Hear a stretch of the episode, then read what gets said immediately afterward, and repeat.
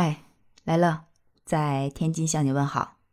马上就中秋节了，今年的中秋节有没有想过怎么过呀？出去玩好像有点难哎。最近我们这里啊，疫情又有点严重了，核酸检测特别频繁。但不管我们是在外面还是在家里，月饼总是要吃的吧？甚至很多人现在已经买好了月饼，准备去送礼了。那你买的月饼是多少钱一盒啊？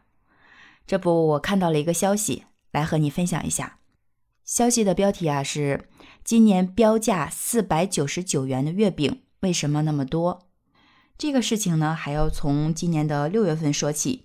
今年的六月，国家发展改革委、还有工业和信息化部、商务部市场监管总局联合发布了一个关于遏制天价月饼、促进行业健康发展的公告。这个公告呢，就明确鼓励啊经营者生产销售物美价廉的盒装月饼，提出对单价超过五百元的盒装月饼实行重点监管。经营者应当将销售单价超过五百元盒装月饼的交易信息妥善保管两年，以备有关部门依法查核。那说到这儿，你应该也清楚了吧？为啥那么多月饼标四九九？还不是因为这个公告啊，不少商家就开始打起了擦边球。那为什么要出这样的公告呢？就一块月饼，它到底能卖出怎样的天价呢？想不想知道？想知道？我和你唠唠。说啊，曾经有一个人向一个经销商咨询一款标价八百八十八元的月饼礼盒，这个经销商就表示啊，这个礼盒最低团购价是六百元一盒。当对方表示价格太贵的时候呢，经销商又说啊，最低可以卖到四百九十九元。哎，就这么一来一往之间，价格就降了四百块钱。那这四百九十九到底有多少钱是成本呀？国家发改委啊，有关负责人曾经表示过，根据发改委成本调查以及行业组织电子商务平台数据，从多年市场情况看。盒装月饼平均生产成本是七十元每盒左右。听到这儿，我不知道你是什么感受，有没有买过超过五百块钱以上的月饼？我呀，其实很少吃这些甜的东西，因为常年在外地，身边也没有很多亲朋好友，所以还没有被月饼刺伤过。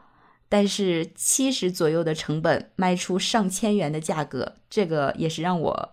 惊叹到了，这个数据也足以证明啊，月饼这个行业的水还是非常深的。那买过的朋友啊，可能会觉得有点愤愤不平，甚至想找一些心理平衡。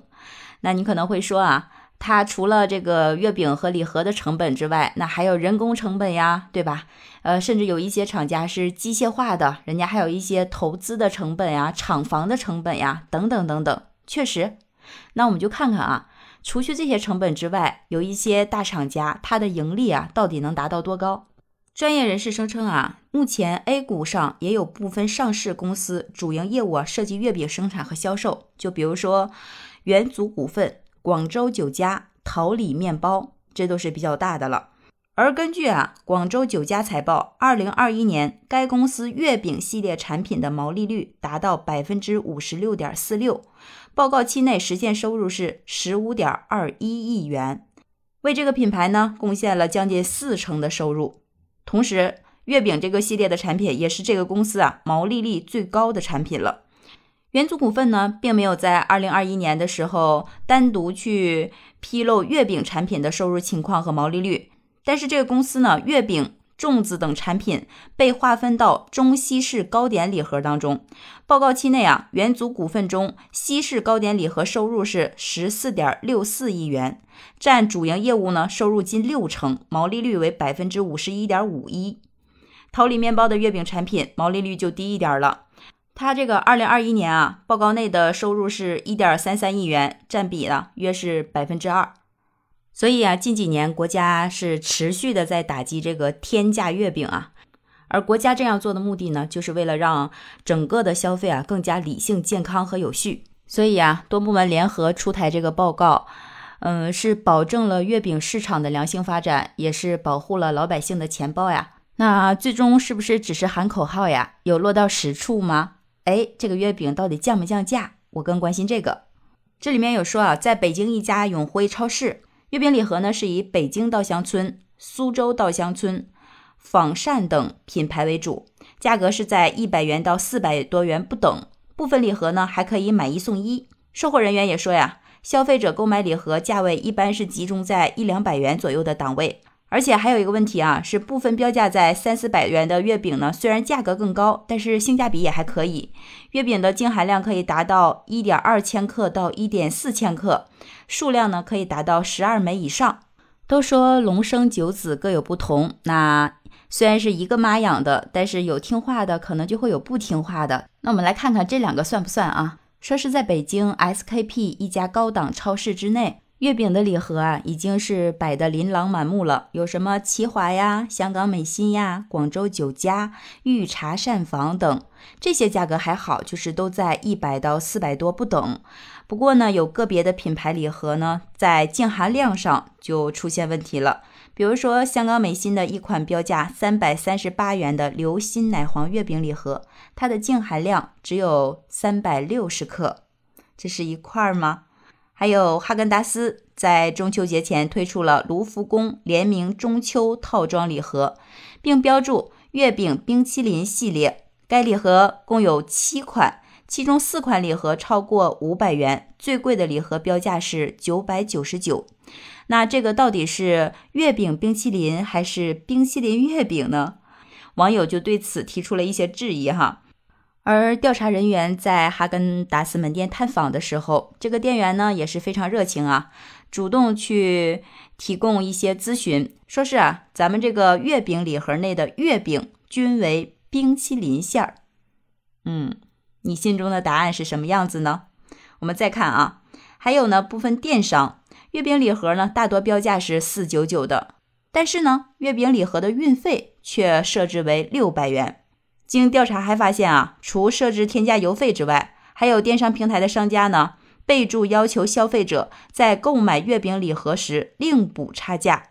经调查和整顿啊，目前已经有很多款四九九元的月饼礼盒下架了。但当调查人员去充当客户再次咨询的时候，商家依然表示月饼礼盒仍然有货，可加微信或另开链接购买。还有啊。发现，在北京的 SKP 半岛酒店的月饼专柜当中，有多款超过五百元的月饼，甚至还有上千元的月饼礼盒。其中有一款比较特殊的哈，是中秋礼物篮，里面呢只包含了一份茶叶礼包、一盒龙酥糖、一盒巧克力、一盒蜂蜜糖和一盒辣椒酱，标价是两千三百九十八，这也可以称之为天价了吧？那你可能就想说啊。呃，那确实是价格高，但是也没有月饼啥事儿啊。你得跟销售人员聊。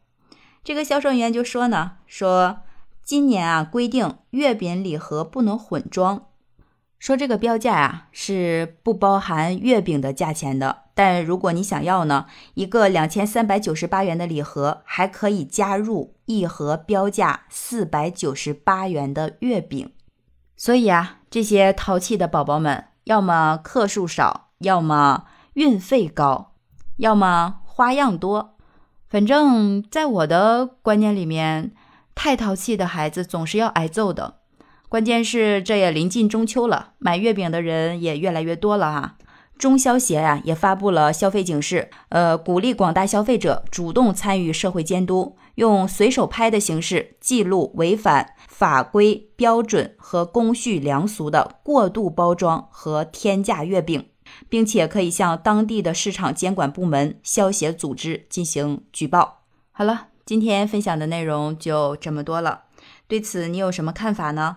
今年你还要买月饼礼盒吗？记得把你的想法分享到留言区。喜欢我的专辑，别忘了订阅、录听，给录听五星好评哦！感谢你的鼓励。我是陆听雨，拜拜。